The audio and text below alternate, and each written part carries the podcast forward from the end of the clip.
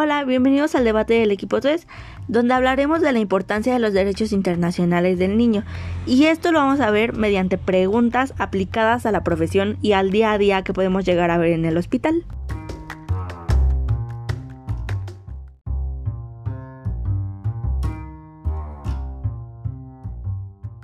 Ok, entonces pasamos a la primera pregunta que nos la va a contestar Dani y Juan. ¿Qué harían como profesionales si reciben a una paciente embarazada pediátrica? ¿Dónde la atenderían y por qué?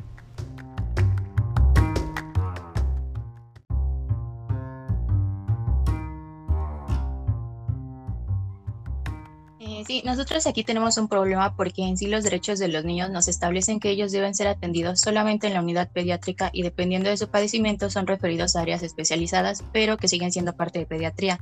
Esto principalmente porque a los niños se les debe de respetar en todo momento su intimidad y el ambiente en el que se encuentran hospitalizados debe ser más agradable y de acuerdo a las necesidades que ellos requieren, pero no hay una parte que se encargue de ginecología pediátrica y si hablamos de una paciente embarazada tal vez estar en la unidad de niños no sea lo ideal para ella. Y bueno, aparte, pues hay que considerar que a pesar de que en los derechos de los menores de edad, en cuanto a la atención médica y hospitalaria, pues estipula que los niños deben de ser hospitalizados eh, junto con otros niños y aparte ser atendidos en unidades pediátricas. Pero lo más recomendable es que sean atendidos dependiendo del problema que presenten. En este caso que hablamos de una paciente pediátrica en estado de gestación, lo más recomendable es que sea atendida en una, en una unidad ginecobstétrica debido a que pues, su atención estaría siendo por un personal de salud capacitado en la que se encuentra. Y no hablamos solamente de gineco, estamos hablando de cualquier otro padecimiento, en este caso hablando de traumatología, cardiología y neurología. Entonces nosotros concordamos en que lo más recomendable es que sea dirigida a la unidad de gineco-obstetricia. Ok, muchas gracias.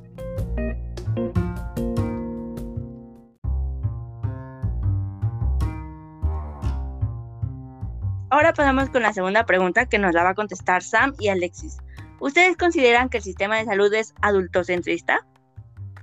Pues yo considero que no, porque en realidad todos los trabajadores de salud tienen más desarrollada esta parte humanística. Eh, pues esta parte nos hace tener mayor empatía con las personas y sobre todo con los niños, pues son pequeñas personas que muchas veces no logran entender ni siquiera su padecimiento, por lo cual creo que cuando se presentan casos de niños, pues siempre hay mayor importancia por el simple hecho de la compasión que sentimos por personas más pequeñas, indefensas y vulnerables. Yo difiero un poco de la opinión de mi compañera Sam. Eh, es cierto que el personal tiene que tener ciertas actitudes y este, ciertos comportamientos especiales ante, un paciente pediátrico, siendo más considerables. Pero, este, ¿qué pasa cuando un paciente pediátrico tiene que ser sometido a un procedimiento muy doloroso? Y que él es consciente y él no quiere ser sometido ante este procedimiento. Y aún así nosotros tenemos el consentimiento eh, informado del padre. Entonces, este, aquí es donde entra nuestro pensamiento tan autocentrista y nosotros creemos que le vamos a hacer un bien al niño y pasamos por encima de su opinión, de sus súplicas, de sus, llantos y hacemos este procedimiento porque creemos que va a ser lo mejor para él. Aquí estamos este, pasando por alto los derechos del niño y estamos viendo muy marcado este pensamiento tan adultocentrista. Ok, muchas gracias.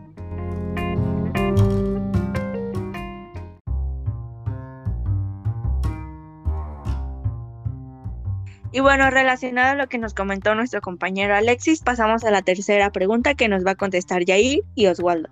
Si un niño no quiere ni permite que le hagas un procedimiento, ¿crees que sea bueno aplicar sujeciones? Expliquen su respuesta, por favor.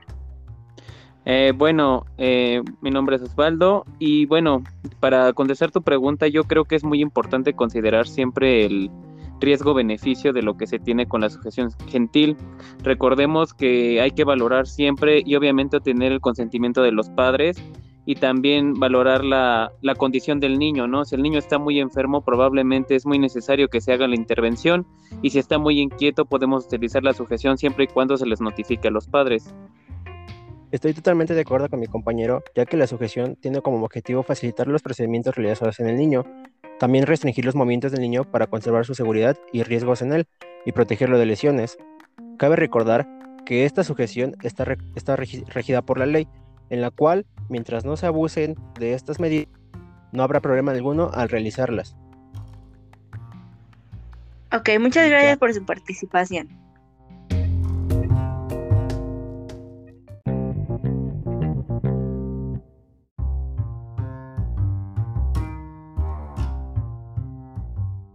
Con la participación de Oswaldo Robles Rodríguez, Osvaldo Yair Ramos Pulido, Samantha Belén Rivera Cedeño, Daniela Granados Martínez, Juan Francisco Zamora Moreno, Alexis Rivero Soto y Martínez Piña María Fernanda.